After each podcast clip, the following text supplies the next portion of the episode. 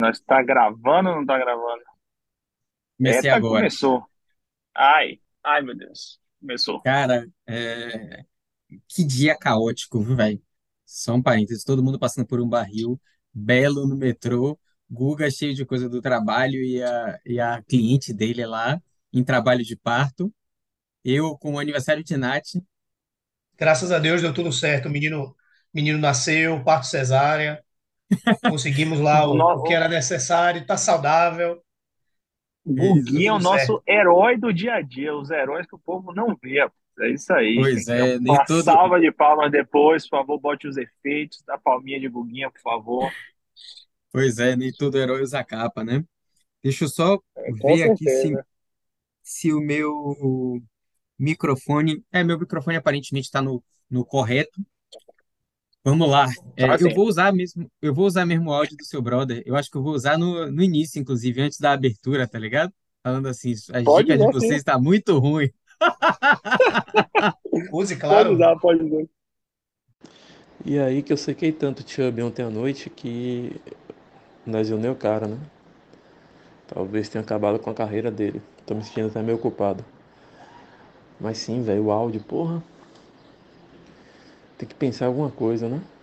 Pra semana, pra semana 3 aí.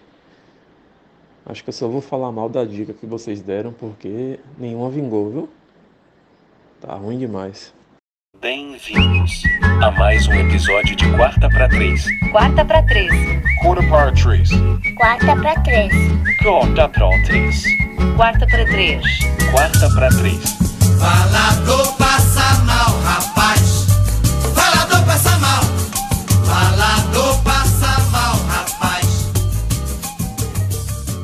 Bem-vindos, senhoras e senhores, a mais um episódio de Quarta para Três. Agora, sempre lembrando de falar o nome desse programinha aqui. Sou Gabriel Cavalcante, estou mais uma vez na companhia de Ângelo Belo e Gustavo Ivo. É, nosso expediente de hoje, e hoje eu vou ficar atento para Belo não, não bingar, né? Eu não vou falar muito essa palavra, mas para citá-lo uma única vez, né? O nosso expediente de hoje começa com as notícias da semana, o resumo das coisas que aconteceram nessa última semana da NFL, destaques da rodada. Então, dessa vez a gente vai pontuar, né, aqueles maiores destaques, os jogadores que mais pontuaram por posição, fazer um top 5 ali, citando eles rapidamente. Depois a gente destaca é, os nossos destaques, né, tanto positivos quanto negativos.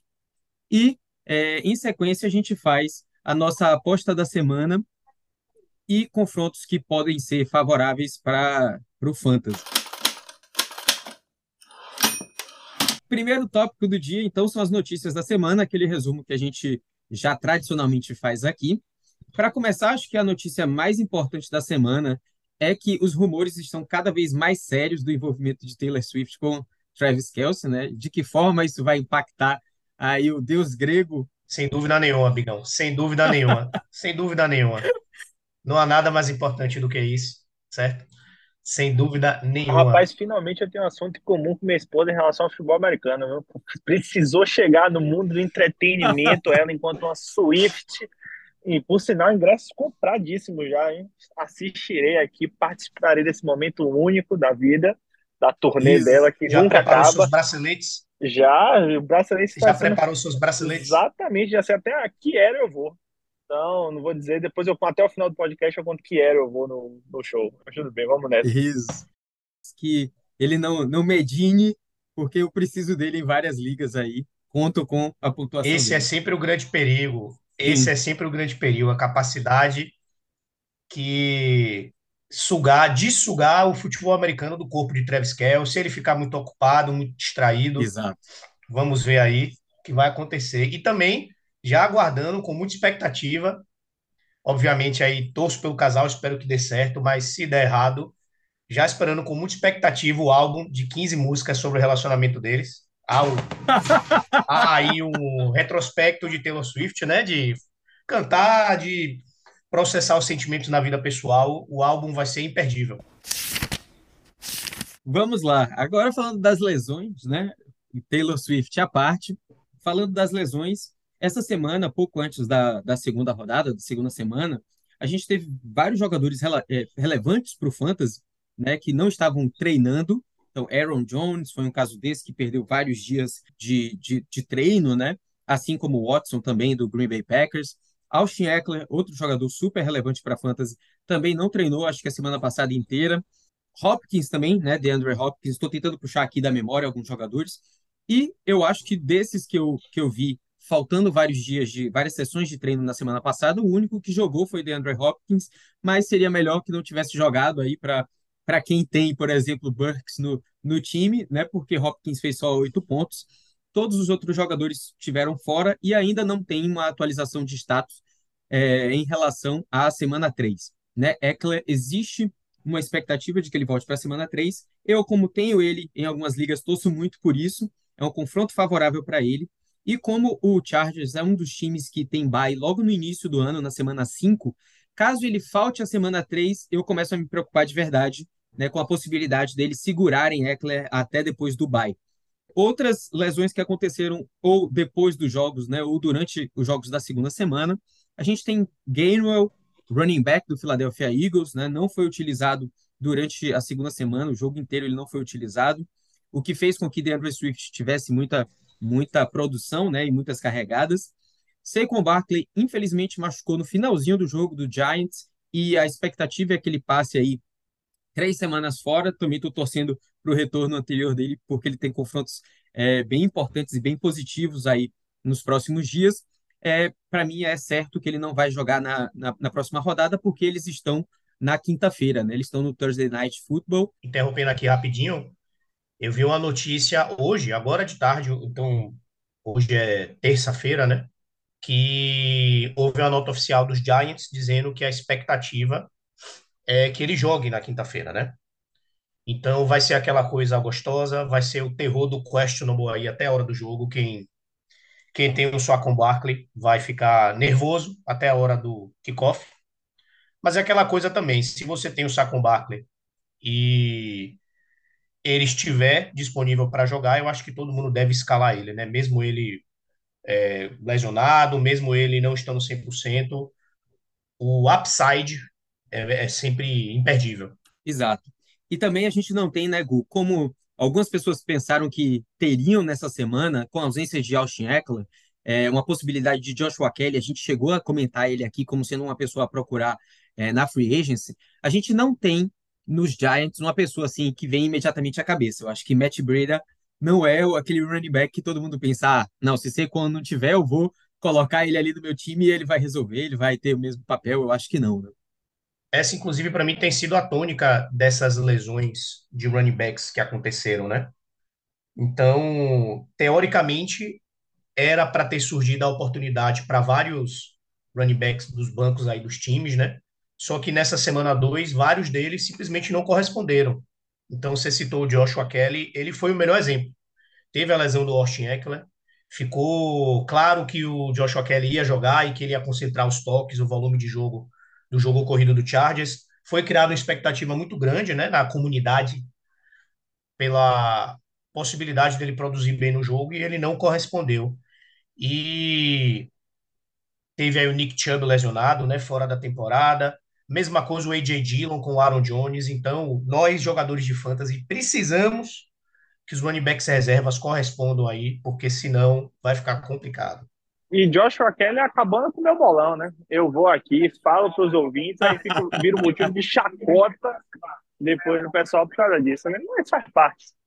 Faz parte. Isso. Se fosse se fosse para ser 100% estatístico e preciso, a gente não ia estar aqui e o jogo não ia ser tão, tão empolgante quanto é, né? Que a gente vai falar de várias campanhas 2-0 aqui que até até a mãe de, do padeiro duvidava que ia ser 2-0, né? Mas tudo bem, mas vamos nessa.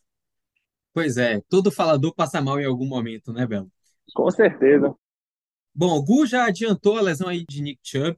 É, infelizmente, aí fora da temporada. Né, a última notícia que eu tinha visto era ainda uma previsão do, do, do, do head coach, né, do treinador dos Browns, mas se eu não me engano já saiu no Instagram da própria NFL que ele está fora para a temporada. É uma pena, é um cara com uma produção incrível, no ano passado, durante boa parte do ano, foi o melhor running back, running back com mais pontos, né? Outros lesionados na, da rodada, né? É, Odell Beckham Jr., assim, eu particularmente não confio tanto nele, eu acho que A gente viu há muitos anos atrás um modelo produtivo para fantasy. Eu acho que na vida real a presença dele acaba é, apoiando o desenvolvimento de outros jogadores, como Rashard Bateman, como Flowers, por exemplo, e também o desempenho deles para fantasy, né? Mas assim, para fantasy ele, na, ao meu ver, contribui muito pouco. É, Richardson, quarterback do, do Indianapolis Colts, por concussão, saiu do jogo e estava produzindo muito bem também até aquele momento que ele, que ele teve que sair. Essas foram as lesões da semana. Vocês lembram de mais alguém, gente? Eu deixei de citar alguém? Só um comentário aqui, Bigão. Fui buscar aqui na internet o mãe de Ná americano, o pai de Ná, Ian Rapopó, já tuitou e confirmou, né, que o Kevin Stefanski, o treinador do Cleveland Browns, confirmou que o Nick Chubb tá fora da temporada, né? Esse aí tá mais pro Léo Dias, viu, bicho? Esse tá mais pra Léo Dias do que pra Mandinar. Esse aí sabe de coisa, meu irmão, que, que derruba o sistema. Quando ele vai saber que Travis Kelce e Taylor Swift começaram a namorar antes deles mesmos. Provavelmente. Ele vai fazer um anúncio antes, antes que Travis Kelce e Taylor Swift tenham conhecimento. Eles, pô, vamos namorar, ele já vai estar tá tweetando lá, pá, namoro oficial. Eu, eu não duvido nada. E última notícia da, da última semana, não por lesão, né? Ele mesmo se disse surpreso com o status que ele recebeu, mas Cam Makers, titular, posso dizer assim, né? Mas era o RB1 do Los Angeles Rams, é, foi colocado como fora de jogo também, fora de, de da rotação, né? Antes da segunda semana. E mais uma vez a gente está naquele cenário que a gente viu no ano passado dele estar no classificados, né? Ele está mais uma vez ali como sendo alguém que a qualquer momento pode ser trocado. É, Para mim, isso pode ser uma coisa muito positiva, a depender, obviamente, de onde ele vá. Né? É, o substituto direto dele ali no Rams é um cara que aparentemente vai dar conta do recado. Eu tenho visto muito muito analista recomendando, né, olhar a free agents para ver se o Williams está por lá. Eu, inclusive, acho que já peguei ele em duas ligas. E na última rodada ele até foi bem, né? Na, na última semana ele até foi bem. Exatamente, Bigão. O Kyrie Williams produziu bem, né? E o Sean McVay é um daqueles técnicos que dá para acreditar nele. Ele realmente tem uma mente diferenciada, tem um talento para fazer um ataque explosivo, para fazer um ataque que pontua muito. Sim. Ele é aquele cara que sabe extrair o melhor das peças que ele tem no ataque. E concordo 100%. O Ken Akers é um bom jogador, tá? Ele é um bom running back. Eu não lembro de ter lido notícia ou furo de reportagens exatamente descrevendo o que acontece lá no, no backstage, né, do Los Angeles Rams, Sim. mas algo acontece porque tá se repetindo aí o que teve na temporada passada. Parece que tem problemas de vestiário e ninguém sabe muito bem o que. Parece que ele não se relaciona bem com ninguém. Tá aí de novo para ser trocado. Mas ele é um cara que pode encontrar sim uma vaga, considerando aí o número de lesões de running backs que aconteceram, considerando que vários times apostaram em jogadores e os jogadores não estão correspondendo. Sim. Ele muito provavelmente pode ser trocado, pode encontrar uma casa nova aí e produzir.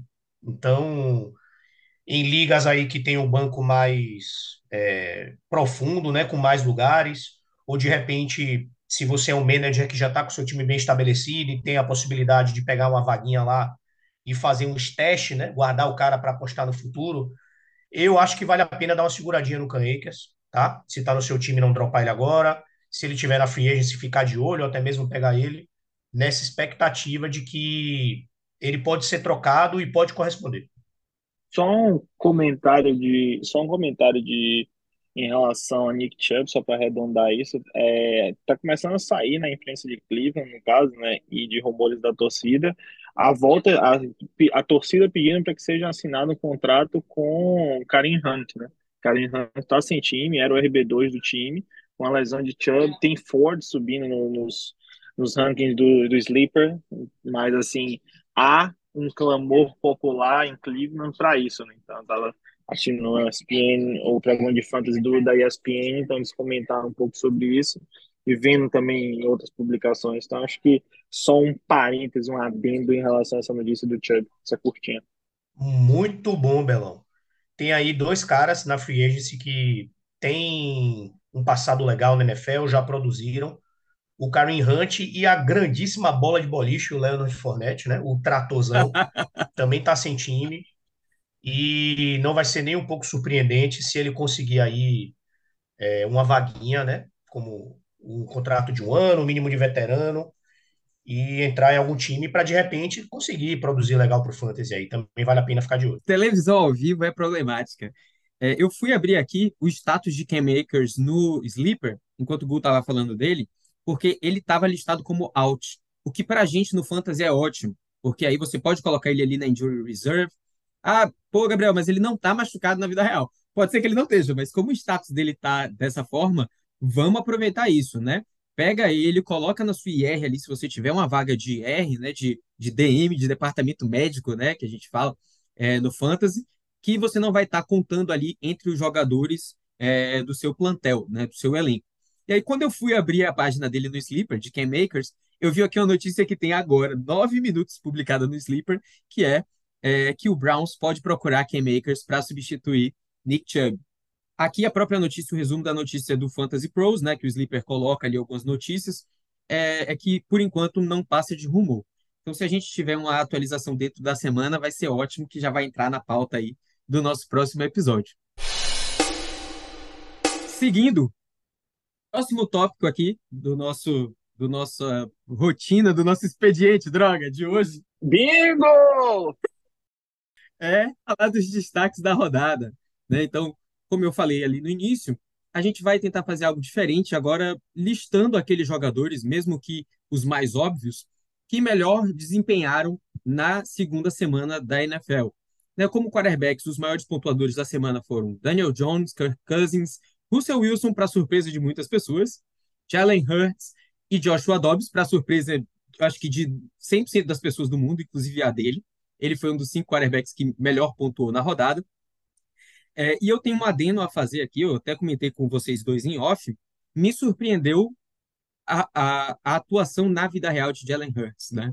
Óbvio, ter feito dois, dois touchdowns sempre vai contribuir é, para que ele seja um dos melhores da rodada, mas assistindo o jogo todo como eu assisti, eu não achei uma performance nada demais, muito pelo contrário. Algumas coisas até me, me assustaram.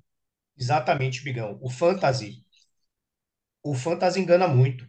Sim. Então, principalmente a posição de QB, né? Tem muito jogo que olhando a estatística, pô, o cara teve um jogo bom, deve ter jogado legal. E quando você vai olhar, o cara jogou super mal, assim, não conseguiu produzir nada, em momento chave não conseguiu entregar. Inclusive, a gente vai abordar isso mais para frente. Para mim, tem um exemplo claríssimo, que é o meu destaque negativo da rodada e possivelmente o destaque negativo da temporada até agora, mas não vou dar spoiler.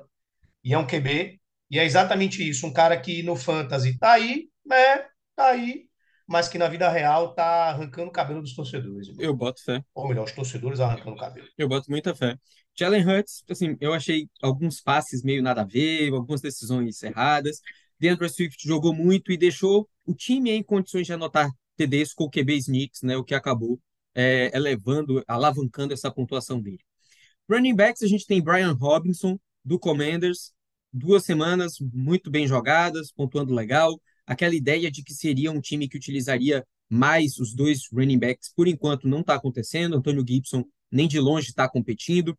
Kyron Williams, do Rams, Saquon Barkley, mesmo com a lesão, foi um dos que mais pontuou. DeAndre Swift, que eu acabei de citar, Raheem Mostert, é, running back titular do Miami Dolphins. O segundo, assim, na ordem hierárquica que eu imagino, Jeff Wilson, está ainda na, no departamento médico. E eu vi caindo muitos, muitas rodadas no draft Raheem Mostert, assim, para o final, para a última escolha dos times. Né? E ele está aqui pontuando bem nessa rodada contra o time do, do Patriots. Keenan Allen, Puka Nakua, Mike Evans, T. Higgins e Nico Collins, é, para surpresa de poucas pessoas que ouviram o último episódio do Quarta para Três, Nico Collins entre os cinco os cinco wide receivers que mais pontuaram, inclusive vai aparecer aqui daqui a pouco. E o, e o Deus Polinésio, mais uma vez, quem é o seu Deus? Quem pegou a referência de Porta dos Fundos? Pucanacu é o nome dele. errou feio, errou rude. Isso. Eu acho que vale a pena comentar, Bigão, sobre dois jogadores que você falou.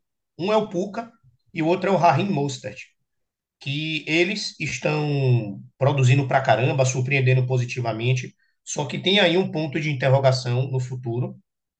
O ponto de interrogação para o Puka é a volta do Cooper Cup, né? Sim. Caso o Cooper Cup volte saudável, o que que isso vai fazer com esse volume histórico de alvos que ele está recebendo? E o Raheem Mostert é a volta do Jeff Wilson, que estava aí na lista PUP, tem tudo para voltar saudável teoricamente a partir da quarta rodada, ou seja, na quinta. E o Mike McDaniels é do, da escola Kyle Shanahan de ataque, né? Era o coordenador do ataque terrestre do 49ers antes de ir para Miami. E ele tem é, esse, essa característica de corrida com comitê, né? Sim. E de não se comprometer com um jogador só, de literalmente tomar as decisões jogo a jogo, jogada a jogada, de adaptar o ataque para aquilo que está produzindo mais naquele dia. Então, por enquanto, próxima rodada, quarta semana também, sem dúvida nenhuma, o Raheem Mostert é uma das melhores apostas, estando saudável. Mas quando o Jeff Wilson voltar, tem tudo para dar uma bagunçada aí, tem que ficar atento para ver como é que vai ficar esse backfield. Também com a- o desenvolvimento de Devon Chen, né? À à medida que ele vai melhorando e vai, vai ganhando mais espaço, é normal a gente imaginar que isso vai, que vai ter uma retração. Ele, inclusive, esse jogo, o Devon Etienne, foi muito usado, assim, como aquele gadget player, Uhum. né? Qual seria o jeito de falar isso em português? Jogadas engraçadinhas, ele correndo atrás da linha, O O inspetor Giganga. O Bugiganga. inspetor Bugiganga. Petou bugiganga, exato. Jogadas descoladas, engraçadinhas. Mas o menino é rápido. O menino corre, explode, né? Quando, quando recebe a bola, explode. E é isso. Com o Mike McDaniels, no próximo jogo, o Dever Cheney pode dominar completamente o backfield pegar todo mundo de surpresa. Tem que ficar bem atento. Sim, é, vocês já falaram de Puka, é, mesmo com a volta aí eminente de Cooper Cup, eu, eu comecei a segunda. Eu sei, gente, ainda está muito cedo para a gente fazer predições assim para o ano inteiro, mas eu realmente acho que Puka é uma realidade. A gente já pode falar isso em duas semanas, porque ele teve em duas semanas 35 alvos. Isso é um número, gente, absurdo. Trazer um comparativo rápido.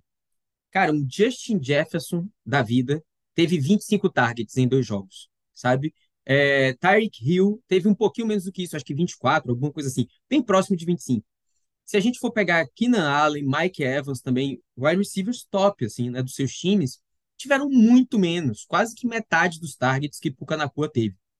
É, a gente, eu vou falar, guardem esse número, né, de 35, porque logo mais nos destaques negativos eu vou voltar a falar sobre alvos. É, quantos alvos o meu destaque negativo teve nos últimos jogos que ele participou. Então, assim, quem teve 35 alvos em dois jogos, por mais que é, tenha a volta do titular da função, ali do principal da função, eu acho que ainda vai ser um jogador muito importante para a vida real e para o fantasy. Seguindo aqui, Tyrands, é, os maiores pontuadores da rodada foram TJ Hawkinson, Hunter Henry, jogador para mim muito injustiçado, né? Ele nunca foi inútil para fantasy, mas não tem é, é nada sexy, né? Ele, ele não é nada sexy, como diria Guguinha em relação a isso. Mark Andrews, terceiro que melhor pontuou, Darren Waller e Travis Kelce. A gente já começando a ver alguns nomes que fizeram falta na primeira semana aparecendo aqui é, nessa segunda semana. E o destaque para mim aí tem sido, Bigão, a segunda semana seguida de pouquíssimo uso do George Kittle, ele que ainda foi um cara draftado esse ano como um, um Tyrande 1, né? Um, um, cara que podia fazer diferença, mas a chegada do Christian McCaffrey realmente e o, a, a assimilação né, dele na, no ataque do 49ers realmente parece ter diminuído ainda mais as chances que ele tinha, né? Dividido ali entre o Dibu Samuel, entre o Brandon Ayuk. E o fato dele ser um bloqueador excepcional trabalha contra também. Então, muitas vezes ele está em campo, ele participa dos snaps, mas só para bloquear, porque ele é fantástico nisso, né? Então, é, quem escolheu aí por apostar no George Kittle, quem tinha ele nas ligas Dynasty, está numa situação bem complicada. Ah, e Tyrande eu posso deitar e rolar, né? Porque eu falei aqui nesse programinha, quem, quem nos deu os três programas pedidos lá no começo, Falei no primeiro em relação ao, a, a Kiron, que não ia ser, talvez fosse um rumor de ser negativo desse ano, não, não tão, tão cotado quanto esperavam. E falei também de nosso Waller, que está aparecendo, está subindo nos rankings. Então, aguardem.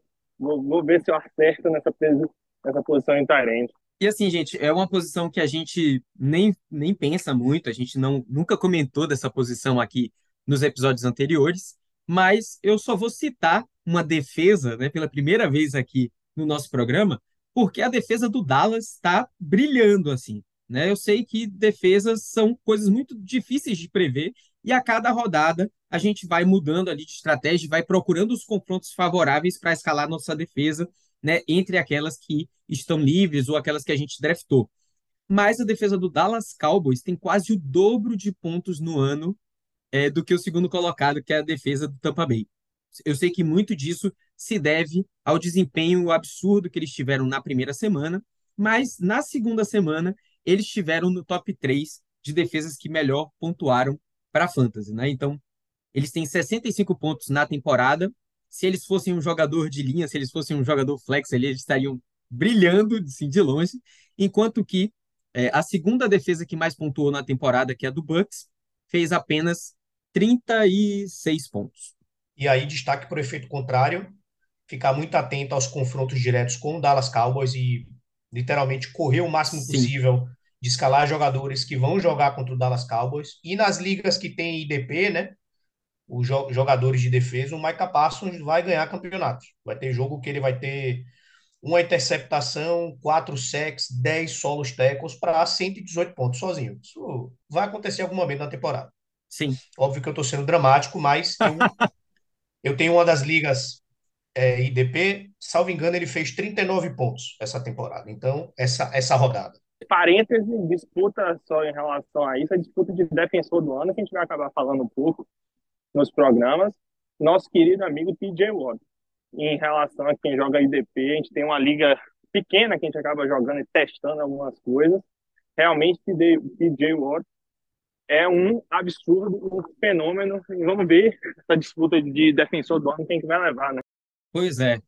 Seguindo com os nossos destaques, agora está na hora da gente não falar necessariamente de quem mais pontuou, mas daquele destaque que a gente selecionou. E eu já vou roubar a vez aqui, roubar a fala, sendo o primeiro a falar, por motivos de, na semana passada, vocês me ouviram, e se não me ouviram, eu acho que eu vou colocar aqui em algum momento da gravação. Eu troquei durante o episódio a minha aposta da semana. Eu cometi esse erro gravíssimo, errou feio, errou rude, que era trocar a minha aposta da semana, que era Nico Collins, por Tyler Aldia, e foi um fracasso. né? Então, uma vez que eu cometi esse, esse equívoco com meu amigo Nico Collins, eu vou colocar ele aqui no- nos meus destaques, é, mas agora contextualizando o porquê do destaque, né? Para além da grande pontuação que ele fez, muito superior à projeção dele, é, algumas coisas que eu pontuei como sendo muito positivas da- do desempenho dele.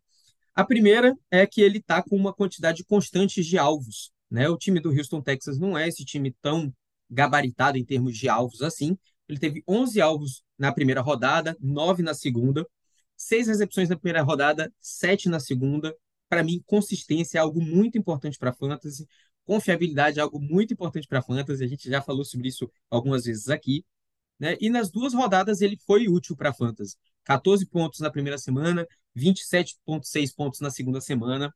E uma coisa que eu achei muito interessante, mesmo que ele não tivesse o touchdown que ele teve nessa segunda semana, ele ainda assim estaria no top 15 melhores wide receivers da semana. né? Se a gente tirar a pontuação do touchdown, mantendo ali, óbvio, só a quantidade de jardas né, que ele teve na recepção do touchdown, ele ainda assim estaria no top 15 o que para mim é algo muito importante, a gente já comentou aqui outras vezes, é, da gente não acreditar nossa confiança a um jogador só na capacidade dele de fazer touchdowns, né? Porque isso vai variar. E aí, Gu, qual é o seu destaque da semana? Destaque positivo da semana? Meu destaque positivo da semana, e aí eu tô pegando aqui é, o conceito de projeção, né? Eu acho que é um, é um running back que principalmente ele vem se destacando muito e a segunda semana consolidou algo que aconteceu na primeira semana. Ele vem se destacando muito superando muito a projeção dele antes da temporada começar, né? E é o Brian Robinson, que atualmente é o running back número um do Fantasy nessas duas semanas. Na soma, somatória de pontos aí foi quem mais produziu, né? E antes da temporada começar, existiam dúvidas sobre quem seria o running back número um do Washington Commanders. Existiam dúvidas se o ataque do Washington Commanders seria bom o suficiente para ele ter um significado para o fantasy.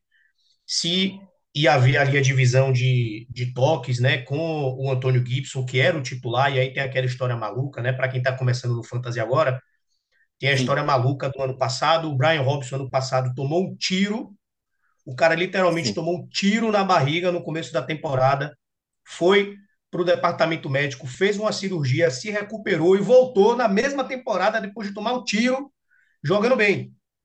Mas aí limitou, né, a visão que a gente teve sobre como ele ia se desenvolver, mas está se consolidando nesse ano.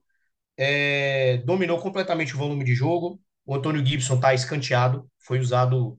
Muitas pessoas draftaram ele aí no começo do ano apostando e não correspondeu, né? Não está tendo volume de jogo sequer para pontuar minimamente. O E uma coisa dele eu era acho- maior até, Gu. Desculpe te interromper. Isso, o exatamente. de Antônio Gibson era maior do que o de Brian Robinson. o Brian Robson foi um achado. O Brian Robson foi, deve ter sido draftado ali nas rodadas finais. Quem conseguiu pegar ele deve estar saltitando de felicidade, né? Ele vem sendo utilizado pelo Washington Commanders, mesmo em cenários em que o time está perdendo e em jogos de muita pontuação.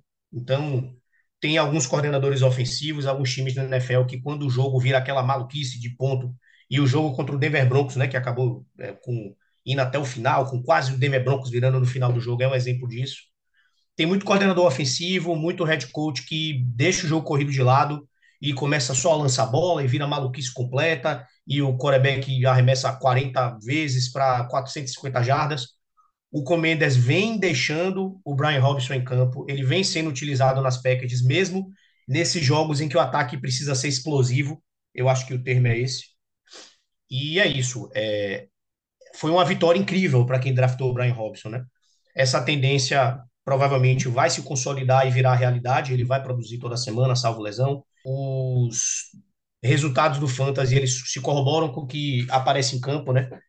Que nem sempre isso é verdade. Tem jogador que tem resultado bom no Fantasy e não joga bem, mas ele vem Sim. jogando bem e vale a pena destacar. Vale a pena destacar e provavelmente aí vai não tá cedo ainda para falar, mas não me surpreenderia se terminasse a temporada dentro do top 10 de running backs. Ainda mais com essa quantidade de lesão que a gente teve esse ano, né? Então, realmente, running back é uma posição que sempre tem bastante lesão, então realmente não, não me surpreenderia também, Guguinho. Realmente é um, um bom nome trazido por você. E um parênteses importante, assim, só aí eu sou suspeito a falar por causa da divisão, que a divisão do, do Eagles, Cowboys, Giants e, ah, e Dallas, não, Eagles, Cowboys, Dallas e Commanders, mal. Tipo assim, realmente, três times, 2-0, né? Então, a gente falando um pouco de vida real também, o objetivo do programa é mais falar sobre, sobre fantasy, que realmente um começo realmente um pouco mais forte do que o esperado de todos os times, né? Só o Giants que tá 1-1 na derrota bizarra, mais uma virada, que linka com o meu destaque da semana, um dos meus destaques da semana. Eu, como sempre, a pauta pede uma coisa, eu dou aquele, aquela quebra, aquele, sabe quando você vai comprar aquele amendoim, tá ligado? Que você compra amendoim, pede a lata, o cara dá aquela quebra pra você, exatamente isso que eu tô estamos falando aqui, a gente dá sempre aquela quebra a mais. Na Bahia a gente diria aquele choro, né? Aquele chorinho Aquele, a mais. aquele chorinho gostoso, exato, aqui tem pra todo mundo, não tem, não tem, não tem essa. Exatamente, aquela dose de uísque que você pede no bar, que o garçom é generoso demais e você fica preocupado com o volume de uísque colocado no seu copo. É Ângelo Belo servindo um uísque aí metafórico para todos os nossos ouvintes. Exatamente. Então, um deleite de informação. Talvez eu acho que eu tome esse uísque metafórico antes de, de fazer meu destaque, mas tudo bem, mas vamos nessa. Então, minha, minha, minha temática de hoje e os pontos de destaque de hoje, que eu fiquei atento vendo a rodada, são os caras sem grife, como eu quero, como eu quis chamar, que vale para a categoria tanto dos quarterbacks e tanto para os wide receivers. Para mim, começando pelos quarterbacks, que é esse que eu queria falar, primeiro, nosso querido amigo Russell Wilson, provavelmente o nosso Hall da Fama, belíssima carreira, não estamos questionando a carreira do rapaz, mas em Denver realmente não se encontrou ainda, não, não tem realmente não tem tido uma boa performance, porém a vida, a vida de fantasy não é a vida real. Tivemos Russell Wilson como terceiro maior pontuador da rodada, como já foi citado. Então, realmente, ou temos uma carência dos quarterbacks de luxo, de elite desse programa, eh, desse, dessa temporada, mas já falamos isso em programas anteriores. E Russell Wilson aparece como um dos destaques, então ele teve 18 para 32, nada demais, 308 jardas, 3 touchdowns para uma interceptação. Então, realmente, vendo os números e a estatística do jogo dele, apesar do Broncos ter perdido o jogo, realmente você tem números interessantes para fantasy. E o segundo nome, né, falando desse, dessa, desse pool de quarterbacks sem, sem grife para fantasy, só para deixar claro, Daniel Jones. Daniel Jones é sempre aquele cara ali top do, dos pontuadores que estão na waiver, top dos caras que estão ali, porra, tô precisando completar o time, vou botar no bye e tal. Ninguém nunca pega o rapaz como primeira opção de quarterback. Quem disser isso é, é um belíssimo de mentiroso. E tem aqui, tem um jogo de 26 para 37, 321 jardas, mas o que ele faz com as pernas, né, acaba lá ele, né, essa história, é, acaba auxiliando no, na performance dele, e além da digníssima virada que, que o, o Giants deu para cima do Arizona Cardinals. Né? Tudo bem que virar Cardinals não significa grandes coisas, mas pelo menos isso, então, acho que e terminando com o maior QB pontuador da rodada. Então, realmente, esse primeiro destaque para os sem grife, e antes de eu entrar na segunda categoria dos wide receivers, e aí, pessoal, o que é que, que, é que vocês acham? O que é que vocês têm a comentar? Já que eu não estou falando de um nome só, o que é que vocês. O que me chama a atenção dos, do destaque dos QBs sem grife é o, o lado oposto, como os QBs de grife vêm decepcionando. Essas duas semanas foram semanas de é, pouca produtividade de ataque, se bem que teve até alguns jogos, é, deu uma subida né, nessa segunda semana mas não, não tem um exemplo melhor do que o Joe Burrow, né? O Joe Burrow tá aí com a lesão meio por debaixo dos panos, ninguém sabe direito a extensão, mas uma lesão na panturrilha que claramente está afetando o jogo dele. E ele foi uma aposta alta de todo mundo. Justin Fields, que era uma aposta alta de todo mundo, que ia produzir bem no fantasy, tem jogado de forma miserável, horrorosa.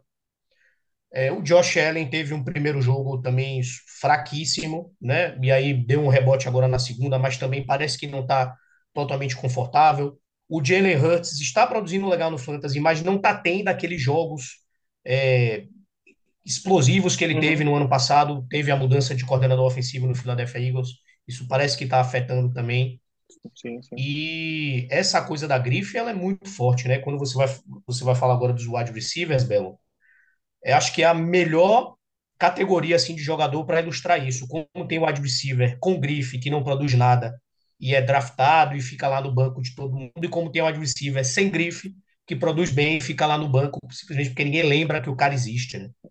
Exatamente, Guguinha já deu aquele spoiler gostosinho aqui, sinal que a gente combina a pauta antes, isso aqui é um quem sabe faz ao vivo, mais ou menos, mas vamos nessa. E é exatamente isso a questão do wide receiver sem grife. Tipo assim, é, é, eu, para mim, acho que mudou muito a percepção do jogo, a partir do momento de começar a acompanhar o jogo a partir do Fantasy. Esses nomes que, assim, você fala assim, puta que pariu, por que os caras não estão na lista dos mais bem pagos? Por que os caras não estão na lista de serem escolhidos ou serem mais adorados, terem as camisas mais vendidas, essas métricas ou ter um pouco mais de mídia, não é possível que todo mundo seja jogador sem mídia, não é possível. E você tem Mike Evans fazendo, sempre lembrando, pessoal, que todas as nossas considerações aqui a gente faz baseado em PPR, tá? Tipo, então, quando a gente fala em pontuação, os scouts, óbvio que não, mas o, a pontuação, quando a gente se refere, normalmente é, é, é PPR.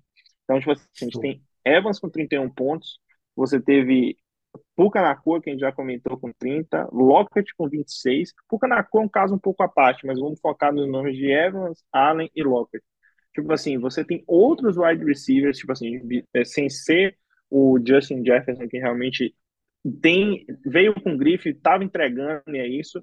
Jamar Chase está entregando abaixo, como já foi bem linkado com a questão de, de Burrow. Você tem outros wide receivers de até um, por exemplo, o Metcalf que não fez um jogo na, na vida real ruim, mas Lockett conseguiu produzir, entregar mais. Você tem Allen que às vezes é comparado com o Mike Williams e Mike Williams a gente já, já é querido de bigão aqui, faz é aquele cara quase com, de uma forma pejora, pejorativa, como a gente diz, dizia do futebol de Alex, aquele vagalume, então tem jogo que ele vai, arrebenta, ganha status, tem jogo que ele nem entra em campo, parece. Então, não, Alex, um mito na Turquia, um abraço para o cabeça, craque de bola, Um injustiçado. abraço para os nossos ouvintes turcos, certo? Exato, Muito obrigado pelo apoio. turcos. Exatamente. Exato. Então, assim, possível sem grife, eu acho que realmente vale a pena ficar de olho. T. Higgins fez um bom jogo essa rodada também, apesar de ter o hype de Jamar Chase e Tyler Boyd, ele sempre fica ali no meio, imprensado. T. Higgins foi o melhor pontuador da rodada do, dos wide receivers do, do Bengals, então acho que é, que é isso. E, e aí, Guguinho, o que é que você, o que é que você acha um pouco desse, dessa categoria dos injustiçados da posição de wide receivers? Eu acho que essa temporada tem dois exemplos aí, inclusive citados pelo Bigão, que são, primeiro, o Odell Beckham Jr. e segundo, o Nico Collins. Tá certo que quem, quem disser para mim que tinha certeza que o Nico Collins ia produzir legal, como você mesmo diz, Bela, é um mentiroso, certo? Um hipócrita, um safado, porque ninguém com cérebro e capacidade de projeção ia achar que Nico Collins ia dar certo.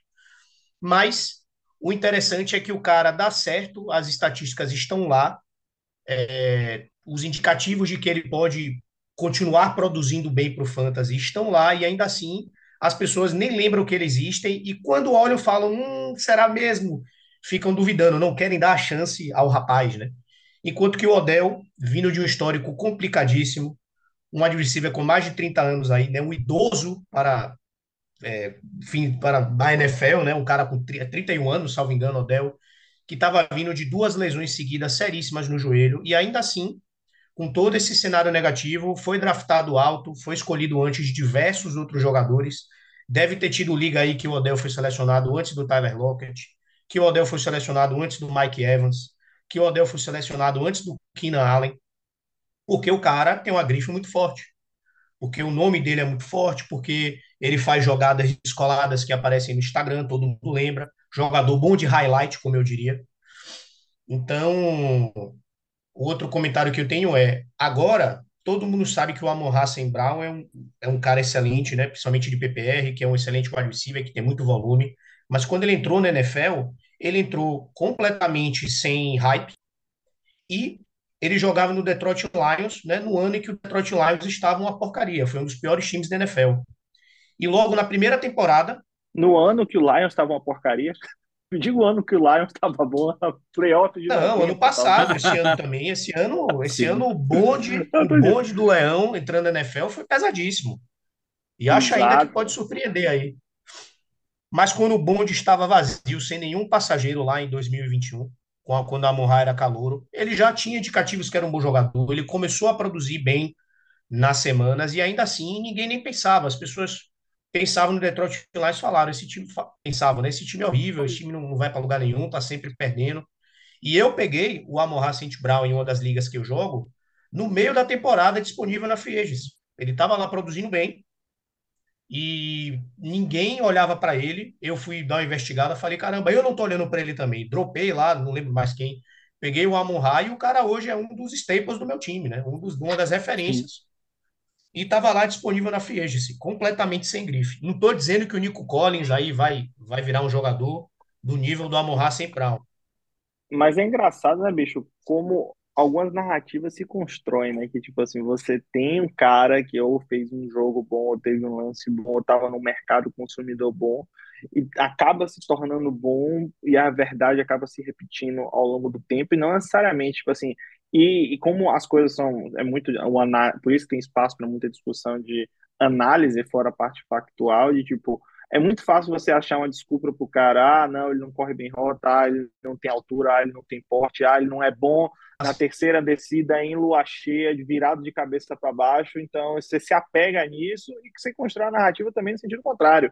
Ah, não, ele é bom quando joga de meia vermelha, é, sandália, é, chuteira azul e pronto. Aí agora vou escalar ele como titular toda a rodada. Então, essa questão da guerra de narrativas também acho que é importante de, de ser dito e ficar E atento. outro exemplo é o Mike Evans, pô. O Mike Evans é um mito sagrado, não só do fantasy, mas também do mundo real. Um dos melhores wide receivers dos últimos 10 anos. Nunca teve uma temporada abaixo de mil jardas. Se tiver um, um bagre, se eu for assinar um contrato hoje com o Tampa Bay e começar a jogar bola para cima lá.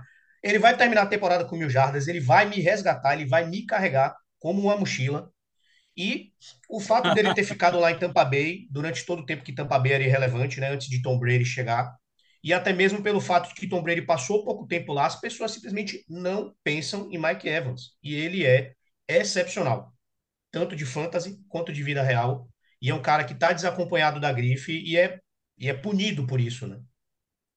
Para arredondar isso aí que vocês estão falando, e eu já já estou satisfeito com tudo que vocês falaram, Gu deu o exemplo de Odell, comparando com o Nico Collins em ligas redraft. Falei isso no episódio passado. Ligas Dynasty, normalmente os bancos são maiores, os elencos são maiores, então os jogadores normalmente estão em mais times, né, em mais elencos. Se a gente for hoje na plataforma Sleeper, enquanto Odell Beckham Jr.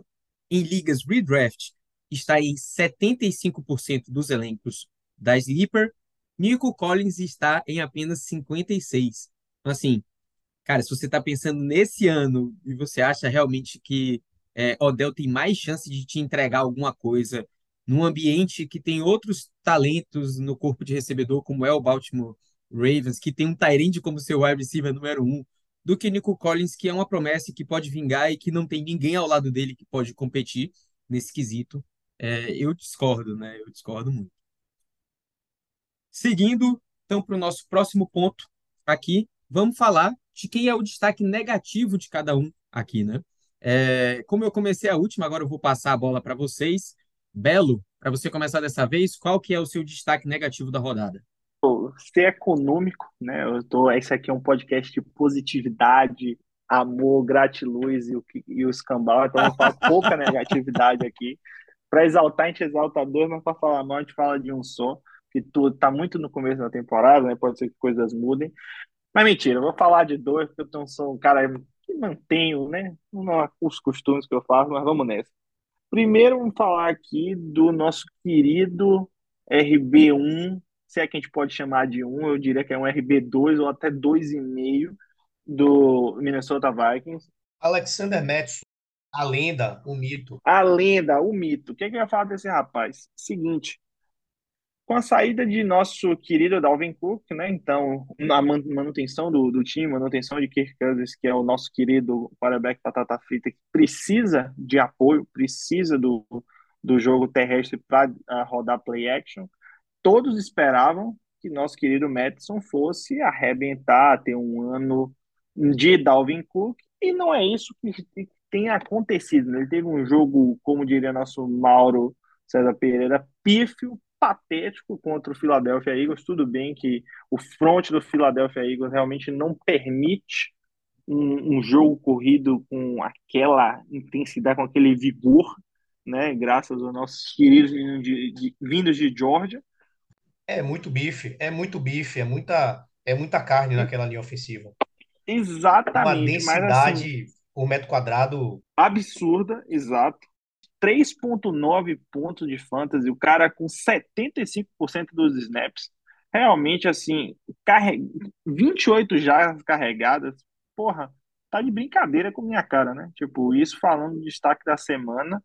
Realmente, e nem para dizer, se olha o roster, o elenco né, do, do Vikings não tem um segundo nome e realmente uma, uma atuação assim para ser esquecida. E por sinal, o rapaz está escalado em 95% dos times e iniciou em 71 deles, segundo a plataforma Sleeper. Então, realmente, Mas, Belo, uma...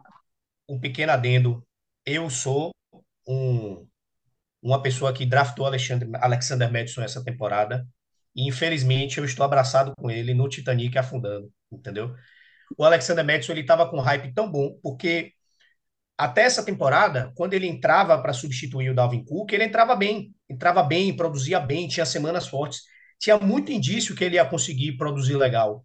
Eu olhei lá o nome dele e falei: Meu, minha possibilidade é RB1. Peguei lá, fiquei felizão. Caramba, olha só que oportunidade que eu peguei aqui. Consegui pegar wide receiver bom nas rodadas anteriores, sobrou Alexander Madison para mim, e aí eu estou pagando o preço da minha arrogância. Mas para você ver que isso aí é claramente o Sport XR3 que você comprou, né? Porque assim, eu estou olhando aqui, só dá uma fuçada nas estatísticas do, do rapaz ao longo dos anos. Tipo assim, ele fez uma semana, aquela, aquele negócio tipo de fim de contrato, né? Ele fez a semana 18 com 19 pontos e falava: opa, olha a imagem que eu tive do rapaz, um espetáculo de jogador. Você vai olhar a média dele do ano passado, ele chegou a ter pontuação negativa, um 0,10. É tipo, é, tem prescri... minha prescrição do óculos é maior do que a pontuação desse rapaz aqui. Então, realmente, não tem nenhuma condição não tem nenhuma condição de, de, de, disso. Eu não fui enganado, não caí nesse, nesse mito, porém, o meu, aquele troquinho, aqueles 50 centavos a mais meu, que eu caí no bonde, estava amarrado com ele,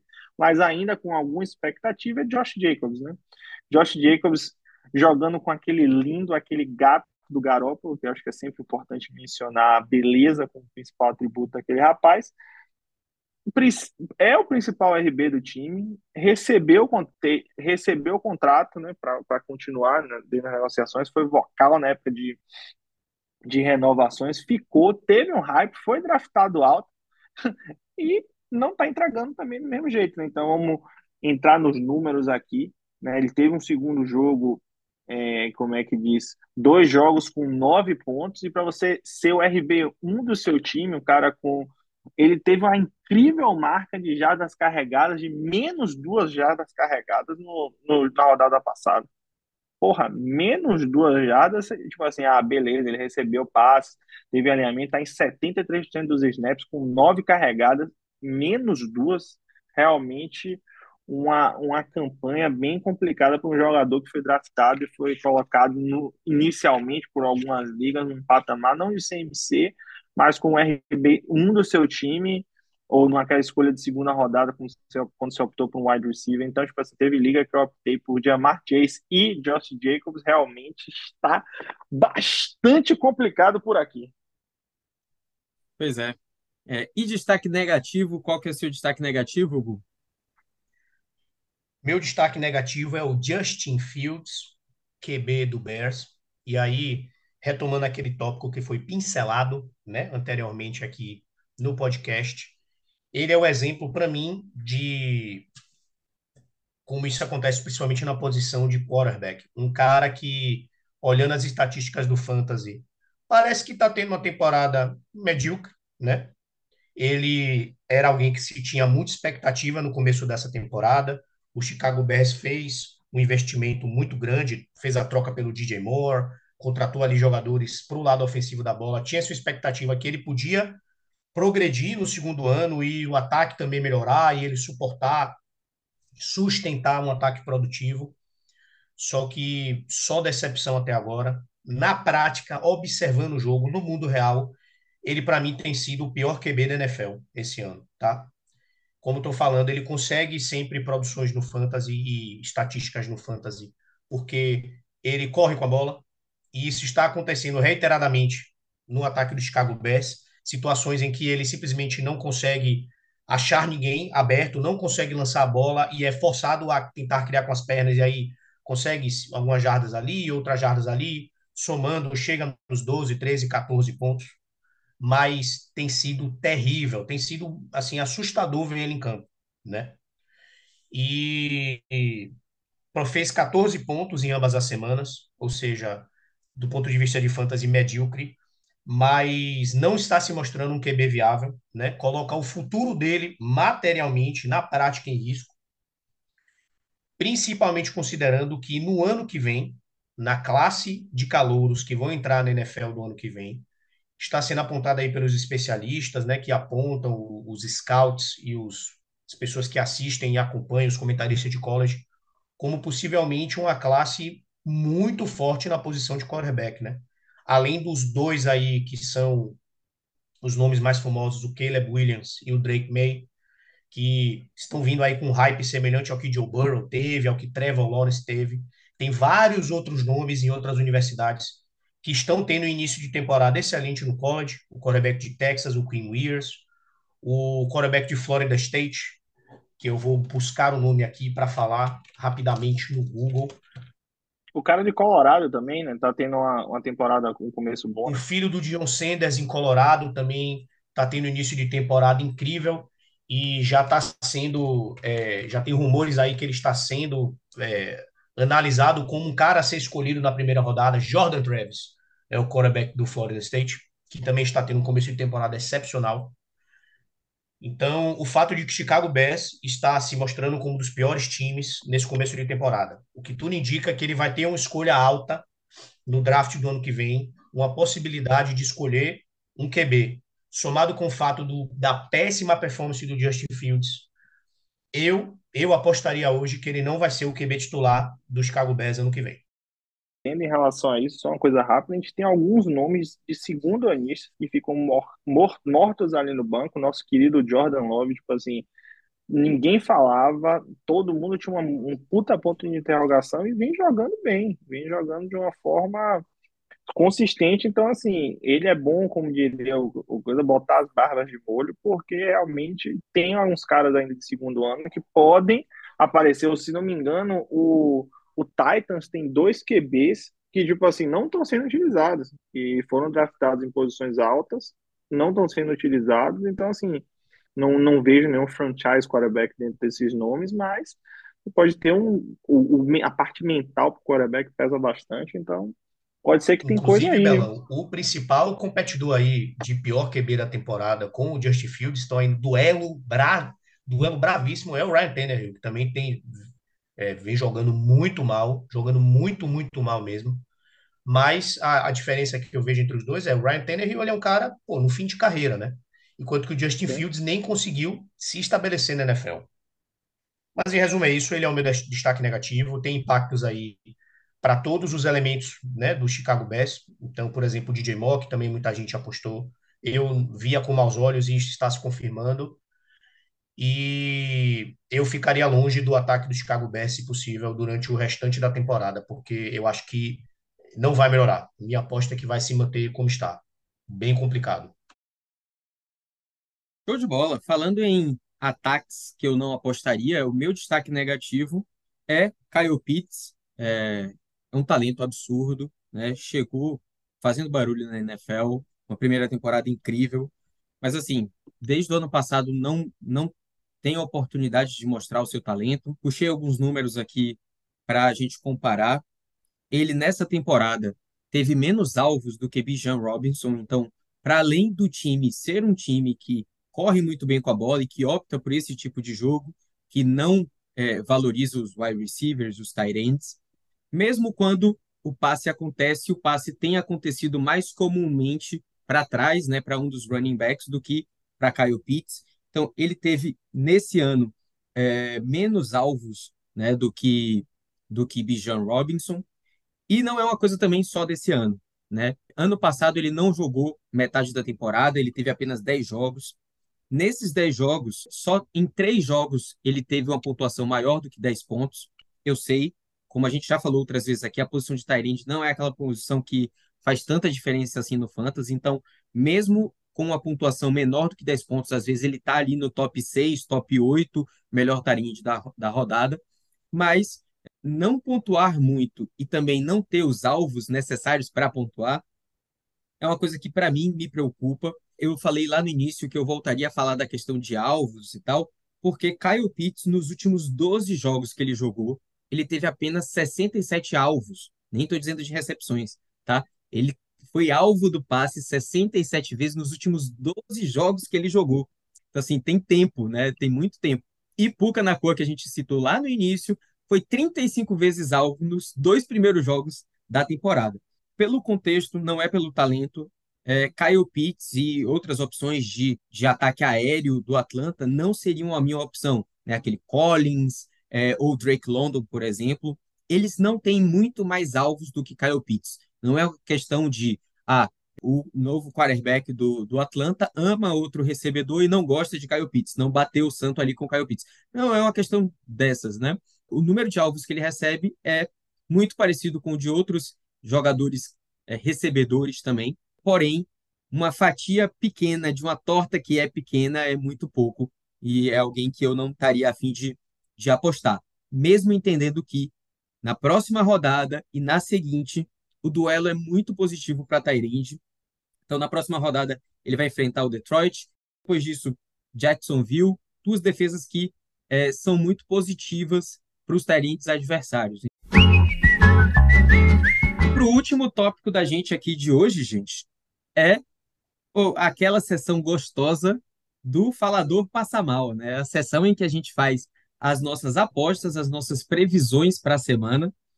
É aquele momento também em que a gente vai pontuar alguns confrontos que são favoráveis para a fantasy, para a gente, né, na nossa visão. É, começar aqui, então, aproveitar que eu falei do confronto entre Atlanta e, e Detroit, eu vou falar o meu destaque da semana, minha aposta da semana, que vai ser Sam Laporta. É um Tyrant que, pô, eu tô enamorado desde a época do draft. Acho que Gu me viu querendo draftá-lo em todas as ligas possíveis e ficando chateado quando o nosso amigo Flávio draftou ele logo antes de mim. E a NFL tá, tá instaurando aí uma, uma investigação para saber se existiam escutas nas minhas conversas, porque Flavão conseguiu pegar mais de uma escolha minha nos drafts é, em uma das ligas que a gente está participando. Sam Laporta andou muito bem nos seus dois primeiros jogos. A minha aposta é que ele, inclusive, vai marcar o seu primeiro touchdown no próximo jogo contra a Atlanta. Atlanta é um confronto favorável para Tyrants, assim como o Detroit é, né? Acabei de falar de Kyle Pitts. Atlanta é a 21ª defesa contra Tyrants, é, ou seja, de 32, né? A gente pode apostar que é um confronto favorável. Trazendo um lembrete especialmente para quem está começando a jogar, quando a gente fala de defesa favorável para um confronto, é defesa favorável para fantasy, tá, gente? Então, assim, é, aquela posição pontua bem no fantasy contra aquele time. É, não se confundir com ser uma defesa que cede muitas jardas para aquela posição. Eu peguei aqui um exemplo bacana para poder ilustrar. Caralho, do nada a tela do meu Zoom fechou. Achei que tinha caído o meu Zoom, a minha internet. Vocês estão me ouvindo, né? Beleza. Eu peguei um exemplo aqui para poder ilustrar, que é o time do Arizona. Então, no ano passado, o time do Arizona, do Arizona Cardinals foi o terceiro pior time no fantasy, né, para fantasy, contra running backs. Mas não necessariamente foi o time que mais cedeu jardas para running backs, né? Foi apenas o 12º time nesse ranking. Então, o que é que acontece? O time, às vezes, não cede tantas jardas assim para a posição de running back, mas, foi o caso do Arizona, sofreu muitos TDs de running backs, tanto TDs corridos quanto TDs passados para running backs. Então, isso faz com que o time seja um time visado nos confrontos, né, em termos de fantasy. Então, é, o time do Atlanta é um time que eu estou visando aí para confrontos é, contra Tyrants. Atlanta tem uma defesa top 10 nesse ano, pelo menos, contra wide receivers, top 10 contra running backs também. Então, Tyrande vai ser, acho que a via de escape ali de Jared Goff nesse, nesse jogo, e o Tyrande dele titular é Sam, é Sam Laporta. Eu sei, Tyrandes é, novatos normalmente não são tão constantes ou tão produtivos para fantasy, mas Laporta tem sido cinco recepções em cada um dos jogos que jogou. Dessas dez recepções que teve na temporada, oito foram com o time ou empatado ou correndo atrás do placar. E por que, que isso é importante? Porque as casas de aposta colocam o Detroit como favorito por quatro pontos e um jogo de 26 a 22 aí, né, Detroit ganhando o jogo. Eu imagino que vai ser um jogo em que em muitos momentos Detroit esteja ou empatado ou correndo atrás, né, do placar. Então, por isso, para mim, é, Laporta vai ter uma função importante e ele é a minha aposta da semana. E aí, Gu, qual é a sua aposta da semana? Prosseguindo aqui com o bonde da negatividade e já criando animosidade e inimigos dentro de uma fanbase. A minha aposta da semana é literalmente o Kansas City Chiefs inteiro contra o Chicago Bears. O Chicago Bears vai visitar o Kansas City Chiefs, né? Vai jogar fora de casa. O Chicago Bears para mim é o combo perfeito de ataque ruim e defesa ruim. Quarta pior defesa da liga em jardas totais por jogo. Ela é principalmente fraca, vulnerável contra o passe e não é a coisa que você quer ouvir como torcedor do Bears quando você vai jogar contra Patrick Mahomes. Sim. E além disso, é uma defesa que até agora, nessas duas primeiras semanas, não tem conseguido forçar turnovers. Teve somente um sec, sendo uma das piores da NFL nesse sentido, e nenhuma interceptação. Está ali no topo como uma das piores defesas da NFL, que não conseguiu forçar interceptação nenhuma. Enquanto isso, o ataque é o sexto pior da liga, né, na, no somatório das estatísticas tota, totais do ataque e cedeu 10 sacks. Então, o Justin, Justin Fields está ali sempre muito pressionado. Eu acho que esse matchup, esse confronto é extremamente favorável para o Kansas City Chiefs. Eu acho que vale a pena escalar a defesa do Kansas City Chiefs, porque o Chicago Bears não acredito que vai pontuar muito e tem uma grande chance de sofrer fumbles e de lançar interceptações do Justin Fields. Eu acho que o Travis Kelce, obviamente, é uma escalação obrigatória. Eu acho que o Isaiah Pacheco pode ter um bom jogo, ele que é sempre volátil pra caramba. E ali na posição de flex, né, é sempre muito difícil saber quem do corpo de recebedores do Kansas City Chiefs vai ter destaque, mas eu acho que vale a pena escalar o Sky Moore, ele pode surpreender, pode ser um cara que pontua muito pra caramba na, na rodada. Vale a pena escalar o Rashid Rice, Rashid Rice. Então, vale a pena escalar o Justin Watson, que vem surpreendendo aí, produzindo bem nesse, nessas duas primeiras semanas. Então, pega ali uma posição de flex do seu time, arrisca pegar um desses recebedores do Kansas City Chiefs, porque o confronto é muito favorável. Essa, essa aí é para deixar nosso amigo Dudu, Dudu Bears, com os cabelos em pé, né? Então, realmente, essa projeção de Guguinha, quase um Nostradamus aí, contra o nosso querido Chicago Bears. Rapaz, seguinte, para mim, eu sigo, né, botando ali um, um pouquinho no, nos Tyrants e um nome que a gente não falou, não tem hype, que é minha aposta para a semana. Lá ele. Lá ele mesmo. o nome que a gente é, não, não, não, fala, não falou ainda é de Evan Ingram. Porque, assim, ele é o terceiro melhor Tyrant da temporada sem nenhum touchdown, com 11 de 13, 9,6 jardas por, recep por, por recepção. Então, assim, é um cara que, mesmo com o Sunshine, numa temporada ainda para melhorar. Então, como a gente falou dessa, desses destaques não tão positivos, um, um matchup interessante, um time com um ataque começando a ficar um pouco mais produtivo. A gente já falou um pouco de Calvin Ridley em outros episódios, então Evan Ingram acho que é um nome para ficar de olho e jogando contra o Houston, né? Então já sabe que dá para dar aquele pitaco mais, aqueles 50 centavos a mais ali de, de, de previsão. E o segundo nome, né? Não, não vou falar segundo nome, não, porque assim, já tô falando nome duas vezes, duas vezes, duas vezes. Esse eu vou escalar no meu time. Quem joga, já botei no meu waiver. E quem jogar contra mim vai ver quem é esse nome. Então, vai ficar aí guardado, porque nossos amigos que jogam contra a gente ficam ouvindo o que a gente fala, joga com, ganham com o nosso próprio veneno. Então, realmente, eu vou segurar essa para mim aí de aposta da semana. pois é.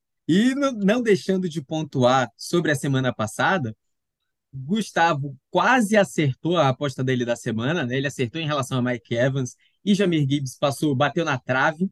Eu errei retumbantemente a minha, eu apostei em Tyler Aldia, errei rude em ter trocado de última hora. Ouçam lá o episódio anterior que vocês vão ver que eu falo que eu ia deixar Nico Collins, né, para os confrontos da, da rodada e acabei apostando em Tyler Aldia e não deu certo. E meu amigo Belino também não acertou as apostas que fez. Agora eu não me lembro, Belino, qual foi a aposta que você fez na semana mas, assim, passada? Hater Hurt teve 100% de recepções, mas o problema é que ele só teve três alvos, três recepções e 20 jadas, né? Então realmente não foi um desempenho assim digno de, de nota do nosso querido, nossa querida aposta da semana, né? Então... Pois é. Outros confrontos que vocês podem ficar de olho aí para essa, essa rodada, gente, Acho que vale a pena dizer o óbvio. Olhem para os wide receivers de Philadelphia Eagles e Tampa Bay Buccaneers. É um jogo é, de segunda-feira, nessa, nessa semana. As duas defesas são defesas péssimas contra wide receivers, né? São defesas que estão ali entre as oito piores por enquanto. Sei, ainda estamos muito no início da temporada e qualquer jogo um pouco pior da defesa contra aquela posição faz uma grande diferença. Mas hoje, né, no momento em que a gente está gravando, as defesas de Tampa Bay Buccaneers e de Philadelphia Eagles estão as duas no top 8 das piores contra wide receivers. E a gente tem aí dois de cada lado. A gente tem AJ Brown, Devonta Smith de um lado, a gente tem Chris Godwin e Mike Evans do outro. Eu até apostaria mais em AJ Brown depois do chilique dele na última rodada. É, e também fiquem de olho no confronto Vikings versus Chargers. Caso Eckler volte a jogar, eu apostaria muito né, em Eckler nessa rodada, porque o Vikings tem uma defesa muito ruim contra o jogo corrido. DeAndre Swift está aí para provar isso. Enquanto que o Chargers tem simplesmente a pior defesa contra o wide receivers. Então é um prato cheio aí para quem tem é, Justin Jefferson, para quem tem Jordan Edson também. KJ Osborne, talvez até ele tenha um dia relevante para a Fantasy, né? Ele foi relativamente bem ali no jogo contra a Filadélfia porque marcou um touchdown, mas nessa semana vai ter um confronto muito favorável. Aviso paroquial, não se esqueçam né, de tirar os jogadores de 49ers e de Giants das suas posições de flex, coloquem eles em posição. Esse é o confronto da semana do Thursday Night Football. Vocês têm alguma consideração final? Eu tenho uma consideração de agradecimento para fazer, mas se vocês tiverem alguma consideração final, eu deixo meu agradecimento para o fim. Inicie o seu expediente. Repita comigo. Expediente. Que falou pouco no programa de hoje, né? Minha consideração final, galera, é agradecer as pessoas, os nossos amigos que têm ouvido é, os episódios. Cara, gente, muito obrigado de verdade. Assim, a gente nunca imaginou. Eu acho que no primeiro episódio, quando a gente coloca a nossa expectativa de quantos ouvintes a gente teria, a gente nunca imaginou que a gente teria tanta gente assim ouvindo e dando os feedbacks muito legais, contribuindo, inclusive para esse episódio aqui que a gente acabou de, de, de gravar, né? Que a gente está finalizando, para o formato dele, é, para as sugestões que a gente tenta variar semana a semana, são feedbacks dos nossos amigos. Então, muito obrigado. É, não sei agradecer em chinês, nem em mandarim, nem em cantonês, mas quem estiver nos ouvindo de Hong Kong, que é um percentual dos nossos ouvintes, muito obrigado. Assim como quem estiver ouvindo nos Estados Unidos, Portugal, Suécia, os amigos de Belo que estão nos ouvindo, Argentina, muito obrigado. Sintam-se abraçados. Eu não sei abraçar vocês em outros idiomas, mas quem sabe para o futuro eu não vou aprender aí como é que eu falaria isso em outros idiomas. A hora de brilhar no sueco é agora, Belo. Não, vou deixar passar essa aqui. Eu posso dizer tu sentak. E quem quiser procure no Google para saber Isso o é que bom que é. dia? Ah, meu irmão, a lição de Joel, Joel Santana Idioma. Se inscreva e aprenda como é que faço, como faço sueco em sete dias. Tu sentar que parece uma frase de funk brasileiro. A gente não podia finalizar sem dar o abraço do nosso ouvinte Fabão. Abraços. Agregador, alguém que sempre está aí para sugerir novas ligas e para colocar a gente em mais ligas do que o que a gente pode jogar, consegue jogar e consegue dar atenção. Um espetáculo de rapaz, um amante do esporte e um sofredor nato, eterno viúvo de Drew Brees. Um abraço. Inclusive, jogar em mais ligas do que é possível é o espírito do fantasy futebol. Faz parte da Exatamente. experiência perder completamente o controle sobre seus próprios times. Exatamente. É se prometer que nunca mais você vai pegar uma Liga Dynasty, tá ligado? Tipo assim, não, velho, eu não quero mais jogar Dynasty, agora eu só quero redraft. E aí no ano seguinte você tá em mais 3, 4. Mas é isso. Abraço. Senhores, muito obrigado, viu? Terminamos mais um episódio, quarto episódio de Quarta para Três, comemorando um mês aqui desse programinha. Meu Deus do céu, esse negócio vai longe. Até a próxima, viu? Um beijo. Um beijo em três fusos horários diferentes. Um abraço. Abraço. Falou! Falador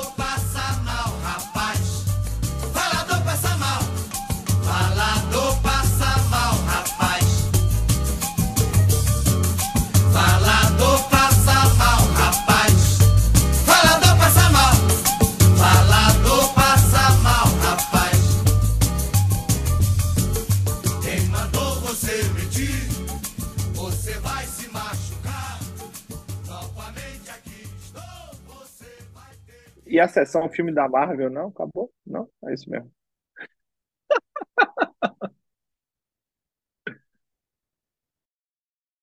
Ih, rapaz, já vai gerar vinhetinha nossa. Eu vou querer vinhetinha daqui a pouco, viu?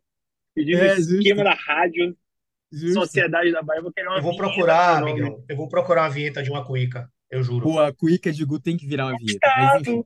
Ivo. Irmão, belo, ó.